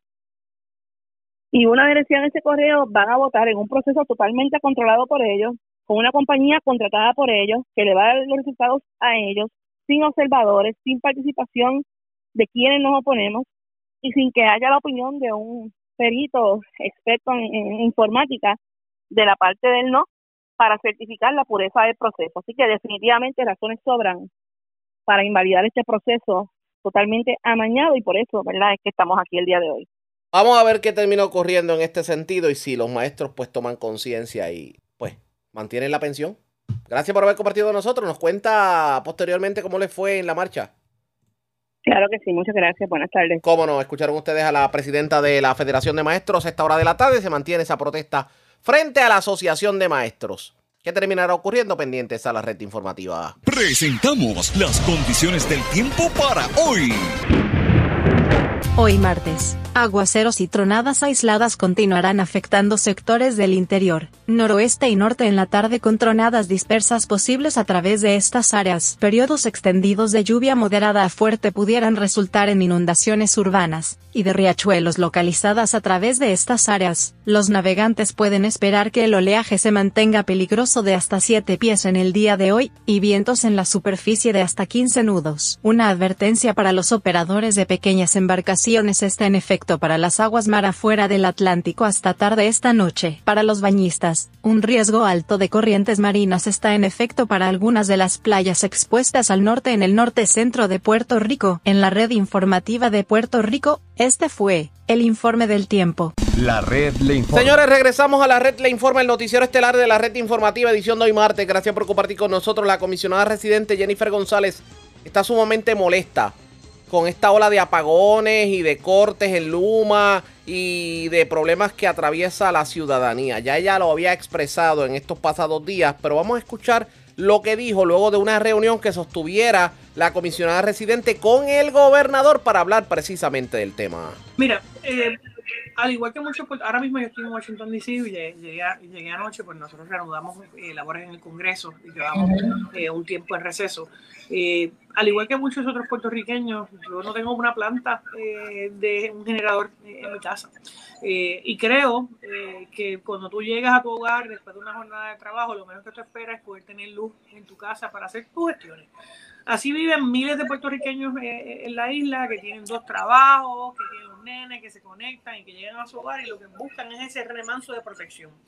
Y a mí me molesta, me prende, como diríamos en la calle, que cuando tú llegas a tu casa no tengas luz. Y eso es lo que viven muchos ciudadanos de a pie.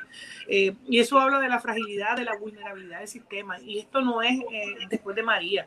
En el 2016 hubo un apagón general que yo creo que poca gente se acuerda, previo al huracán. Con el huracán, pues obviamente quedó expuesto la realidad de nuestro sistema eléctrico. Y a mí me molestan las excusas de que es esto, de que es lo otro. Y yo dije, mira, yo no voy a empezar aquí a adjudicar quién tiene la razón o quién no la tiene. Yo quiero ver dónde estamos, qué falta. Porque nosotros hemos logrado en el Congreso de los Estados Unidos 9.600 millones de dólares a través de FEMA para reparar y reconstruir nuestro sistema eléctrico y una asignación aparte de 1.900 millones adicionales también para energía eléctrica a través del Departamento de la Vivienda Federal. Que no se justifica. De lo que, no se debe GDR. Así que cuando tú tienes un problema, tú lo que necesitas son dinero para poderlo resolver y obviamente la voluntad. Ante eso yo dije, mira, a mí no me corresponde, ¿verdad?, manejar la ejecución de las cosas administrativas en la isla, pero yo dije, yo quiero servir como un puente de comunicación entre la Autoridad de Energía Eléctrica, Luma, el negociado de energía, las cogeneradoras privadas eh, que estaban allí, AES, Ecoeléctrica, New Fortress, el alcalde de Bayamón, que obviamente conoce estos temas y, representa básicamente lo que viven muchos municipios, y el director de FEMA en Puerto Rico, al igual que el Departamento de la Vivienda, porque son las... Eh, mucho de lo que yo me veo en estas reuniones es que me dicen, no, que yo entregué el papel, no, que estoy esperando, no, que él no ha hecho. Yo, con, eso conmigo no va. Yo quiero siempre tener la gente en una mesa, dónde está, cuánto falta y dame el tiempo de espera. Lamentablemente la Autoridad de Eléctrica no fue a la reunión eh, de ayer, pero no se van a salvar de mí. Este, nosotros tenemos, esa es la realidad, nosotros tenemos una vista el 6 de octubre en el Congreso de los Estados Unidos y esa reunión de ayer me ayuda a mí a, prepararme para, para, esa vista. ¿Qué fue lo que encontramos ayer? Que de los 9.600 millones eh, de dólares que están asignados por FEMA para resolver el sistema eléctrico. Lamentablemente, eh, eh, el año pasado, para esta misma fecha, FEMA autorizó el que estaban disponibles. El día de hoy, hoy a esta hora, a las 7 y 42 de la mañana, la Autoridad Eléctrica no ha sometido un solo documento eh, del plan de acción para el uso de esos 9.600 millones. De los 1.900 millones que tienen a través de CDBR, CDBGDR, se hicieron disponibles para junio de este año, Vivienda le pidió a Energía Eléctrica que le sometiera su plan para entonces, eh, que venció el 31 de agosto y tampoco lo sometieron, para entonces el gobierno de Puerto Rico poder someter en enero al gobierno federal esta petición que debería ser aprobada en un término de uno o dos meses. Así que cuando yo veo eso, ¿verdad? Que, que los chavos están ahí, no se están utilizando, pues me preocupa muchísimo. Eh, Luma, eh, quien tiene que someter esto es la autoridad energética. Luma tiene que preparar su parte para eh, la, división de transmisión y distribución y le están haciendo ese trabajo, ¿verdad? Eh, a, eh, a, Energía Eléctrica y dijeron que iban a estar sometiéndole, pero que mucho se toma el tiempo de diseño, prediseño de proyectos grandes y la permisología. yo tuve una reunión ayer con el gobernador de Puerto Rico que está igual de preocupado que yo ¿verdad? sobre este tema y, le pedí, ¿verdad? Y, vamos a coordinar una reunión con el componente energético, las alianzas público-privadas, el COI 3 eh, que debe ocurrir en, los próximos días o semanas, eh, para saber dónde están, qué les falta y cómo mi oficina puede ayudar a conectar, eh, ya sea con FEMA, con las entidades federales, o si, por ejemplo, otra de las cosas que vimos ayer que yo quedé impresionada es que con el huracán conseguimos fondos de emergencia, el FEMA le invirtió más de 2 billones, 2 mil millones de dólares para subir el sistema eléctrico de manera inmediata. Como parte de esos esfuerzos se pagaron unas turbinas en palo seco eh, para darle más capacidad generatriz eh, a, la, autoridad. Eh, se conectaron con la condición de que la autoridad sometiera la documentación para la permisología, ¿verdad? de, esa, de esa turbina. sin embargo, la EPA arrestó, detuvo el funcionamiento de esta turbina porque la autoridad no ha sometido el plan de permiso para las emisiones eh, de gases que emiten estas turbinas. Así que cuando tú tienes una inversión, la tienes ahí, la tienes apagada, porque has incumplido con el proceso ¿verdad? De, de permisología, obviamente si hubieran ido ayer me hubieran explicado qué razón válida tendrían para eso, pero eh, eh, ellos mismos se eliminaron esa posibilidad. Pues son cuestionamientos que a mí me preocupan, que requieren que estemos ¿verdad? encima de la Autoridad de Energía Eléctrica, en donde están, y, y, yo creo que eso es lo que el pueblo quiere saber. Yo creo que la gente está cansada de las excusas. Eh, y mi función aquí no es buscar alguna excusa, sino cómo hacemos que las cosas pasen, cómo conectamos FEMA con energía eléctrica y la, el resto de las generadoras. De hecho, yo creo que la más, la, quien era más importante que estuviera en la reunión era energía eléctrica, porque energía eléctrica es la encargada de la generación y los apagones que han habido eh, durante todos estos días es por culpa de la generación. De hecho, una de las cosas que vimos en, en, en la reunión, que eh, Luma estuvo allí, ¿verdad? Y contestó muchísimas preguntas, de hecho fue la, la empresa que más preguntas le hice, eh, pero vi también que en, en, el caso de Coléctricas, New Fortress y AES, eh, nos hablaron cómo habían recibido la llamada de Luma pidiéndole que mantuvieran la operación eh, vigente, porque todas estas plantas tienen que hacer mantenimientos a distintas unidades. Eh, y no se les está dando para poder cumplir con la demanda y que menos gente eh, pierda la luz. Y esto va a provocar en algún momento en que tengan que salir fuera para eh, poder darle mantenimiento a su sistema. Ellos están operando eh, casi el 100% de capacidad. Esto también es peligroso. ¿Por qué? Porque la, va a llegar un momento que tanto la Autoridad Eléctrica como estas plantas van a tener que retirar unidades para darles el mantenimiento eh, adecuado. Mi preocupación eh, también es cómo a través de tantos años no dio mantenimiento al sistema eléctrico en Puerto Rico, a las plantas generadoras. Esto es como si usted tiene un carro. Yo soy bien gráfica, ¿verdad? Usted uh -huh. tiene un carro y le dice, tienes que cambiar el aceite y filtro eh, a, a, las 3.000 millas, a las 5.000 millas. Tienes que darle un turno para una rotación a la goma. Tienes que chequear, ¿verdad? Eh, el, la, la, parte mecánica eh, a tal millaje. Igual ocurre con las plantas generatrices en Puerto Rico. Tienes que darle ese mantenimiento para optimizar su servicio. La realidad es que no se les ha dado en muchas de las plantas y la mayor preocupación, que es la que nadie ha podido explicar todavía, en el 2012 la capacidad generatriz eh, de la autoridad era mayor a la que era hoy, pero también había una mayor demanda a la que hay hoy. Uh -huh. Tienes menor demanda, menor capacidad generatriz y aún así no puedes tener un sistema robusto. Eh, así que, y, y, y obviamente eh, han habido recursos y fondos para esto. Así que yo, yo espero que podamos ver eh, luz literalmente al final del túnel. Eh, y mi intención con esto es eh, por, por servir de puente y ponerlos en comunicación. Comisionada, en estas circunstancias de la Autoridad de Energía Eléctrica, todo, o sea, aquí tenemos que todo el mundo vi, vive rogando que no se vaya la luz y si cae un trueno todo el mundo se asusta. Este, ¿Usted cree que se justifica esa petición de aumento eh, a, a, la luz que pidió Luma? No.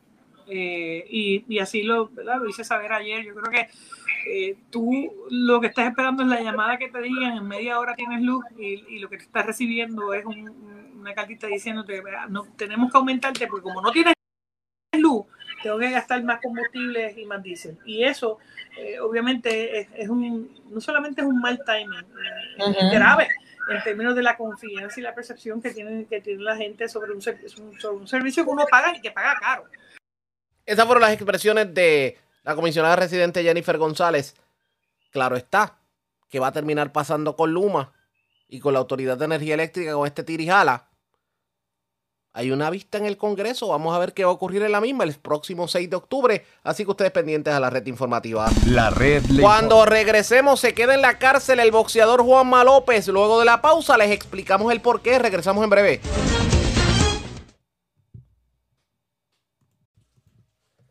La red le informa. Señores, regresamos a la red le informa. Somos el noticiero estelar de la red informativa de Puerto Rico, edición de hoy, martes. Gracias por compartir con nosotros. El juez José Anglada del Tribunal de Primera Instancia de Caguas determinó una nueva fecha para la vista preliminar en el caso del ex campeón de boxeo Juanma López, que está acusado de seis cargos de violencia de género. Esto por varios incidentes ocurridos contra su expareja Andrea Ojeda Cruz. De hecho, la Pequi, como se le conoce en las redes sociales, a esta joven pues rompió su silencio durante la tarde del 7 de septiembre publicando en su cuenta de Instagram un video en que evidenció con imágenes el presunto patrón de maltrato físico y emocional al que era sometida por el ex púgil mientras estuvo en esa relación. Ante el revuelo ocasionado por sus revelaciones, pues la mujer acudió a la comandancia de la policía en Caguas y allí la agente Liliana Ortiz, adscrita a la División de Violencia de Género, inició una investigación contra Juanma López y esto pues eh, tuvo como resultado los cargos criminales que pesan en contra del boxeador. Vamos a escuchar lo ocurrido en la sala del juez José Anglada del Tribunal de Primera Instancia de Caguas precisamente sobre este caso. Voy a comenzar con lo último, que es una moción que presentó la defensa. En síntesis, una, una moción presentada el 20, el día de ayer a las 4 y 51 de la tarde, donde está indicando, en síntesis, que el tribunal actuó no conforme a derecho al eliminar la fianza diferida que tenía su cliente. Yo quiero hacer varias aclaraciones para que estemos todos en la misma página. Eh, se equivoca la defensa. Una cosa es el derecho constitucional que tiene el imputado, consagrado en el artículo 2, sección 11, que es lo que pidió el Ministerio Público el pasado 15 de septiembre que este juez cancelara. Eso es una cosa. Y otra cosa es el privilegio de tener una fianza diferida, que es una condición. Así que eh, en cuanto hay en la moción una mezcla entre lo que el juez, este juez decidió atender en el día de hoy, luego de ver la moción presentada por fiscalía, y otra cosa muy diferente, lo que PESAC solicitó. Así que quiero dejar meridianamente claro eso. Si bien es cierto que me hubiese gustado a mí atender esa moción de PESAC, no es menos cierto que hubiese actuado igualmente como actuó el, juez municipal, eso es un privilegio. Y si PESAC entiende que no va a darle eh, ese privilegio por, por una violación de condición de fianza, pues se procede conforme a derecho. Muy diferente es eh, la cancelación de una fianza. ya estamos hablando de otra cosa. Así que quiero dejar eso meridianamente claro. Igualmente el compañero me está solicitando eh, una rebaja de fianza. Esta no es la sala. Tendría que ser entonces a nivel superior eh, la, petición de, de rebaja de fianza. Quería dejar esos tres aspectos bien claros en cuanto a la moción presentada. dicho esto, el Ministerio Público en el día de hoy está listo. Estamos preparados, juez. Muy bien. Defensa. Pues en este momento estamos listos para entrar a ver la moción que radicó la Fiscalía, obviamente, y ante la locución de usted también. Sí, eso lo puedo resolver eh, eh, luego. Quiero saber si estamos listos para el día de hoy. Hoy hemos dialogado con nuestro representado y dadas las circunstancias que él está sumariado, pues, no estamos preparados para verla hoy. Pues la solicitud de la defensa, el tribunal ha declarado no al lugar la moción. No, todavía yo no he resuelto eso. No está preparada la defensa para entrar a la vista preliminar en el día de hoy. En cuanto a la moción presentada por, por, la, por la fiscalía, en cuanto a la revocación de fianza, no es académica, obviamente, porque el señor está en la cárcel. Porque todavía puede pagar la fianza y puede salir. Es la revocación. El juez pudo atender la, moción el día que se le presentó eh, y si bien es cierto, podremos entender que una imprudencia, sin lugar a dudas, el haber hablado, al día de hoy, por lo menos a las 10 y 9 de la mañana, yo no tengo ante mí una violación de orden de protección, no hay, un, no hay radicado ninguna ninguna denuncia a esos efectos por los eventos del 14 de septiembre. En este momento, güey. En, este momento, en este momento, güey. Así que en ese sentido, eh, por el momento, yo estoy declarando no lugar, no, no voy a, indicar que sea final, porque desconozco que otro evento podría pasar, pero como el señor está en la cárcel, es que volvemos, eh, eh, pues tenemos esa situación, pero en este momento yo no tengo elementos para revocarle la fianza al señor al señor López López Jiménez. Así que esa es la determinación de este tribunal. ¿Alguna otra petición que tenga la defensa o la fiscalía? Pues para dejar claro, don Juan Manuel López va a permanecer en la cárcel. Sí, hasta que, hasta que preste la fianza. Hasta que preste la fianza de 175 mil dólares. ¿La fianza que tiene? Perfecto. No hay ninguna otra petición que esté ante mí en este momento. ¿Alguna otra petición que tenga la defensa o tenga la fiscalía? Pues la defensa, con mucho respeto. No. En-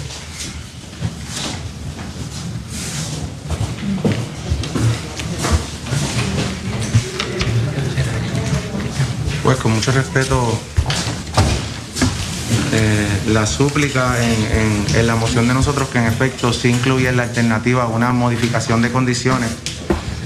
Mm, nuestra súplica es, es una juez y, y obviamente escucho su alocución, pero con respeto si me permitiese de alguna manera yo reconsiderar en cuanto a su decisión y poder argumentar en cuanto al- a, que se le devuelva esa condición. ¿Y cómo no? Diga. Pues cuando el Ministerio Público en horas de la tarde del 15 radica una moción solicitando que usted acaba de decidir. Usted cuando acoge la moción, juez, y, y- y a, y- y a esos fines es, el- el- es la base de nuestro argumento, cuando usted acoge la moción que dice voy a atender la, la solicitud de cancelación de fianza que nos pone el Ministerio Público, lo próximo que ocurre en el expediente criminal es que entra una moción del, del PESAR moción urgente informando.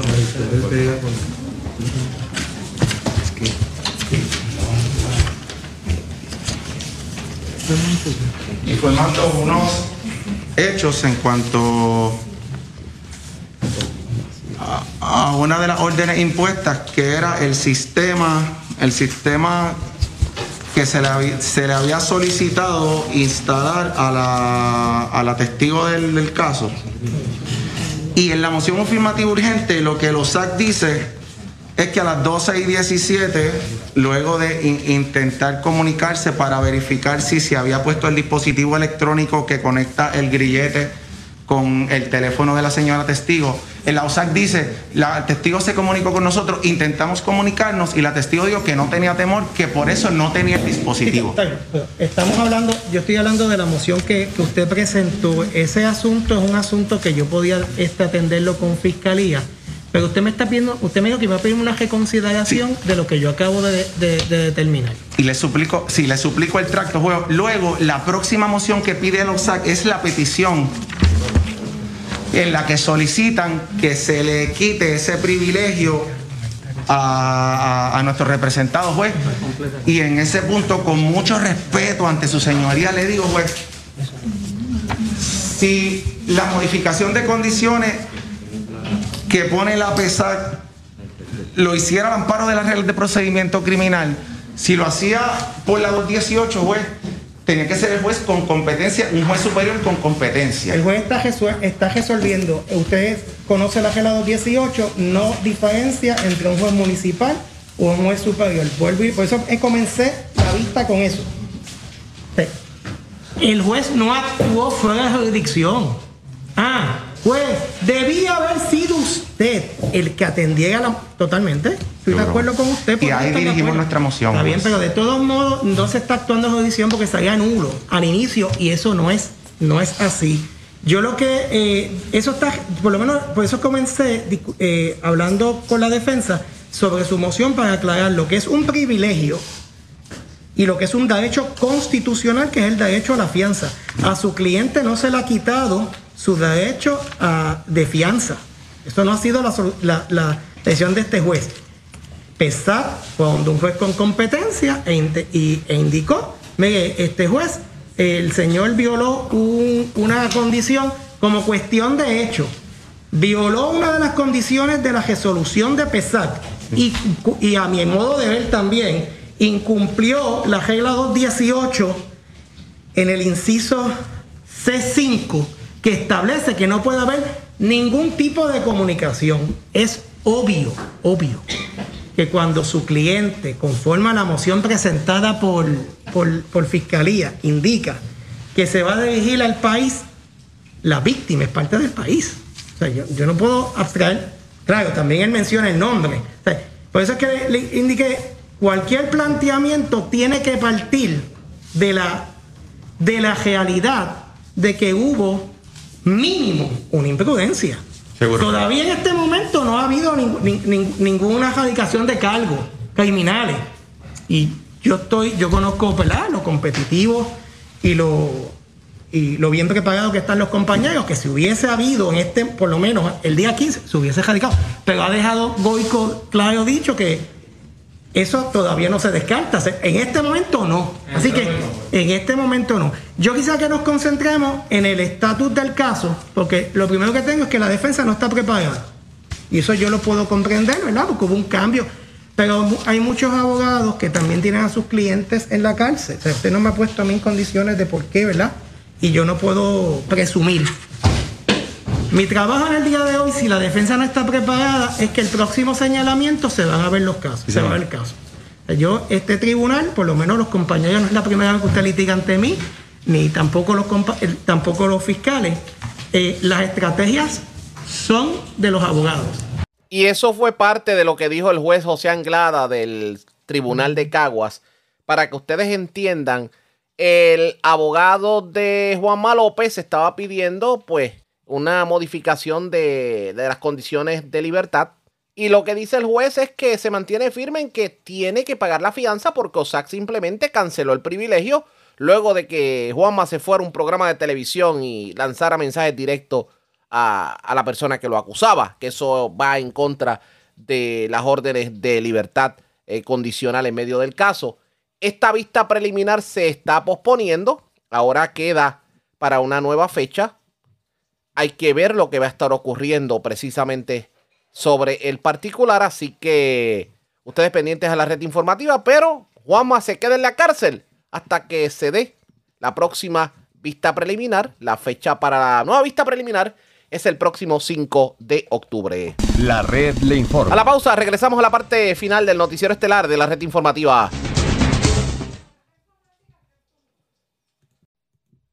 La red le informa. Bueno, señores, regresamos esta vez a la parte final del noticiero estelar de la red informativa de Puerto Rico. ¿Cómo está Estados Unidos? ¿Cómo está el mundo a esta hora de la tarde? Vamos a la voz de América. Yoconda Tap y John Burnett nos resumen esta hora de la tarde lo más importante acontecido en el ámbito nacional e internacional.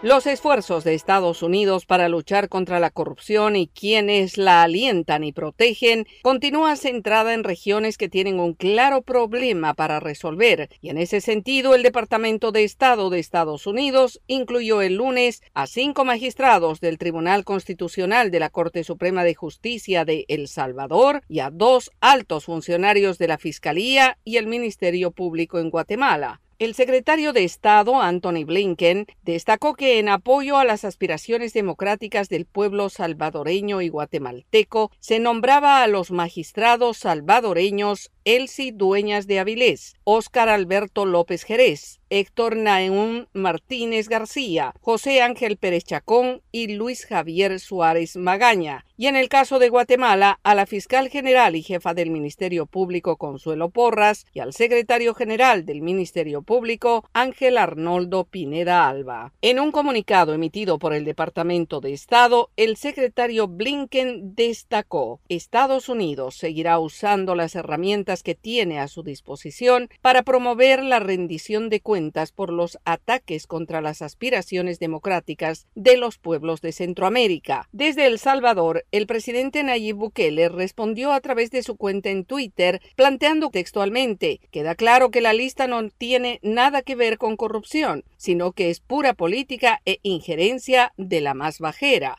Por su parte, el gobierno de Guatemala emitió anoche un comunicado en el que destaca como una falta de respeto hacia las relaciones internacionales que Estados Unidos acuse sin pruebas o sustentos, viole los derechos humanos y dé valor a declaraciones de quienes cuentan con intereses personales y procesos pendientes en Guatemala.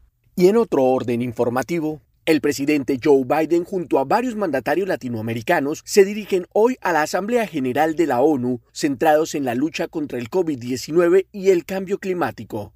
Celia Mendoza tiene este informe desde la sede de la ONU en Nueva York. Este martes se abrirán los discursos en la Asamblea General de las Naciones Unidas, en la que están participando más de 100 líderes mundiales de forma presencial. Abrirá a las 9 de la mañana, hora local de Nueva York, la sesión número 76. El presidente de Brasil, Jair Bolsonaro, seguido del presidente de los Estados Unidos, Joe Biden, quien llegó la tarde del lunes y se encontró con el secretario general de las Naciones Unidas, Antonio Guterres durante esta conversación que tuvieron fuera de la sede de Naciones Unidas, el secretario general aseguró que estaba dispuesto a seguir trabajando con Estados Unidos y reafirmar los compromisos de multilateralismo en los que ellos creen que puede haber más efectividad para cambiar los problemas dramáticos que enfrenta el planeta. Al mismo tiempo, explicó que las Naciones Unidas está trabajando de la mano con los Estados Unidos, los cuales están comprometidos a los derechos humanos, el compromiso a mantener la paz y seguridad del mundo, así como la cooperación para el desarrollo. Durante la sesión de este martes, también se esperan los discursos en persona del presidente de Colombia, Iván Duque, el presidente de Costa Rica, el presidente de Ecuador, así como el de Perú. Chile estaría entregando su discurso de manera virtual. Informó Celia Mendoza de La Voz de América desde Naciones Unidas. Y cambiamos de rumbo informativo. Autoridades migratorias en la frontera de Texas realizan un gran operativo para repatriar lo más pronto posible a una gran cantidad de migrantes haitianos y de otras nacionalidades que acampan bajo un puente fronterizo en la ciudad del Río en espera de pedir asilo. Alejandro Saldívar tiene este reporte. La crisis en la frontera se agudizó la semana pasada con la llegada de más de 14.000 inmigrantes a Del Río, Texas, donde utilizan un paso de concreto para poder cruzar hacia los Estados Unidos. Lo hacen arriesgando sus vidas y prácticamente con lo poco que pueden cargar en sus manos, con el objetivo de llegar al otro lado de la frontera para pedir asilo. Las autoridades haitianas dijeron que más de 300 ciudadanos llegaron el domingo a Puerto Príncipe y que prevén otros seis vuelos más para este martes. Un ciudadano haitiano muestra su preocupación. En Haití matan al presidente, nosotros somos hijos de él, lo mataron, tengamos que buscar auxilio en otro sitio. El grupo de migrantes que la patrulla fronteriza acomodó de manera temporal debajo del puente internacional que conecta a Ciudad Acuña, México, incluyó a ciudadanos cubanos como Julio Armadero. Cuba, que es un país muy bonito del Caribe, pero no tiene condiciones para el ser humano. Está siendo atacado por, por el gobierno, está siendo atacado por todo, no tenemos comida, no tenemos trabajo. Y también a venezolanos como Ninosca Carolina, que está dispuesta a buscar asilo en Estados Unidos. Es difícil cruzar el río porque es hondo. Hay partes hondas, hondas que no es fácil, pero ya uno sale con la mente que superar todas esas cosas. El flujo migratorio de haitianos hacia Estados Unidos ha sido intenso desde hace varios años, especialmente tras el severo terremoto que azotó la nación caribeña en 2010 y tras el magnicidio del presidente haitiano en julio de este año. Alejandro Saldívar, Voz de América, del Río, Texas. Mientras tanto, Estados Unidos ha puesto fin a su guerra exterior de mayor duración con la retirada total de las tropas de Afganistán el 31 de agosto. Pero aún quedan varios desafíos, incluido el qué se hará con los sospechosos de terrorismo que aún se encuentran detenidos en la prisión de Guantánamo en Cuba. En enero de 2002, algunos meses después de los ataques del 11 de septiembre, los primeros detenidos relacionados con la guerra contra el terrorismo fueron llevados al campo de detención estadounidense en la bahía de Guantánamo luego de ser capturados en Afganistán o en cualquier otro lugar del mundo. En aquel momento, el presidente George W. Bush dijo, Ha sido necesario trasladar a estas personas a un entorno en el que puedan ser retenidas en secreto, interrogadas por expertos y cuando proceda, procesadas por actos terroristas. La prisión ubicada en una base naval estadounidense en la bahía de Guantánamo, Cuba, era una forma de dar a los expertos en antiterrorismo más libertad de acción en sus interrogatorios, según Chris Garrity, investigadora de la iniciativa Bridge en la Universidad de Georgetown. Las personas que están en prisión no están sujetas a la ley estadounidense y a pesar de muchas leyes internacionales sobre el estado de los prisioneros de guerra, Estados Unidos es realmente, ya sabes, ha desarrollado sus propias categorías como combatientes enemigos. El sucesor de George W. Bush, Barack Obama, se comprometió a cerrar la controversial prisión, pero no lo hizo durante sus dos mandatos como presidente. Y ahora, el presidente Joe Biden ha lanzado una revisión del centro de detención con el objetivo de cerrarlo antes de que finalice su mandato. Y hoy finalizamos el especial Centroamérica, desafíos en el bicentenario de su independencia, y lo hacemos en Guatemala, donde buscan lograr un dinamismo económico, crear una política migratoria e involucrar a la ciudadanía en los procesos políticos para la democracia y la lucha contra la corrupción. Eugenia Sagastume tiene este reporte desde Ciudad Guatemala. Guatemala es la nación que encabeza geográficamente la región centroamericana con una particular importancia por su cercanía con México y Estados Unidos. Su población sobrepasa los 16 millones y de ellos el 41% es indígena. Sin embargo, la pobreza extrema que alcanza a un 23.4% de las personas y la tasa de desempleo de 2.4% reflejan los grandes retos que se tienen a 200 años de su independencia. El presidente de la República, Alejandro Yamatei, hizo un llamado a la unidad y refirió los enormes desafíos que enfrenta el país. La pobreza, la desigualdad, la desnutrición, David Casasola, analista económico del Centro de Investigaciones Económicas Nacionales, resalta que pese a la estabilidad macroeconómica que se ha logrado en medio de la pandemia, Guatemala no ha sido capaz de encontrar un modelo de desarrollo que ofrezca oportunidades para todas las familias, principalmente para las más pobres que necesitan una atención especial debido a que se encuentran en condiciones bastante complejas y que generalmente pues de ahí salen muchas personas que terminan migrando. Explica que esa migración es producto de la falta de condiciones adecuadas en el país. Sin embargo, ese es otro tema que necesita una política de Estado, como resalta el analista independiente Fernando Castro a pesar de tener un centro de atención al migrante en Guatemala, no han respondido a la necesidad que se tiene de crear una política migratoria. Para Pablo Hurtado, secretario ejecutivo de la Asociación de Investigación y Estudios Sociales, otro de los grandes desafíos es el involucramiento de la población en los procesos públicos para dar paso a una verdadera política y lucha contra la corrupción con eso se está desbalanceando el normal funcionamiento de un, sistema democrático. En Guatemala, cerca del 50% de los niños sufre desnutrición crónica, ocupando el primer lugar en América Latina y el sexto en el mundo en desnutrición infantil, un desafío más por atender de forma urgente.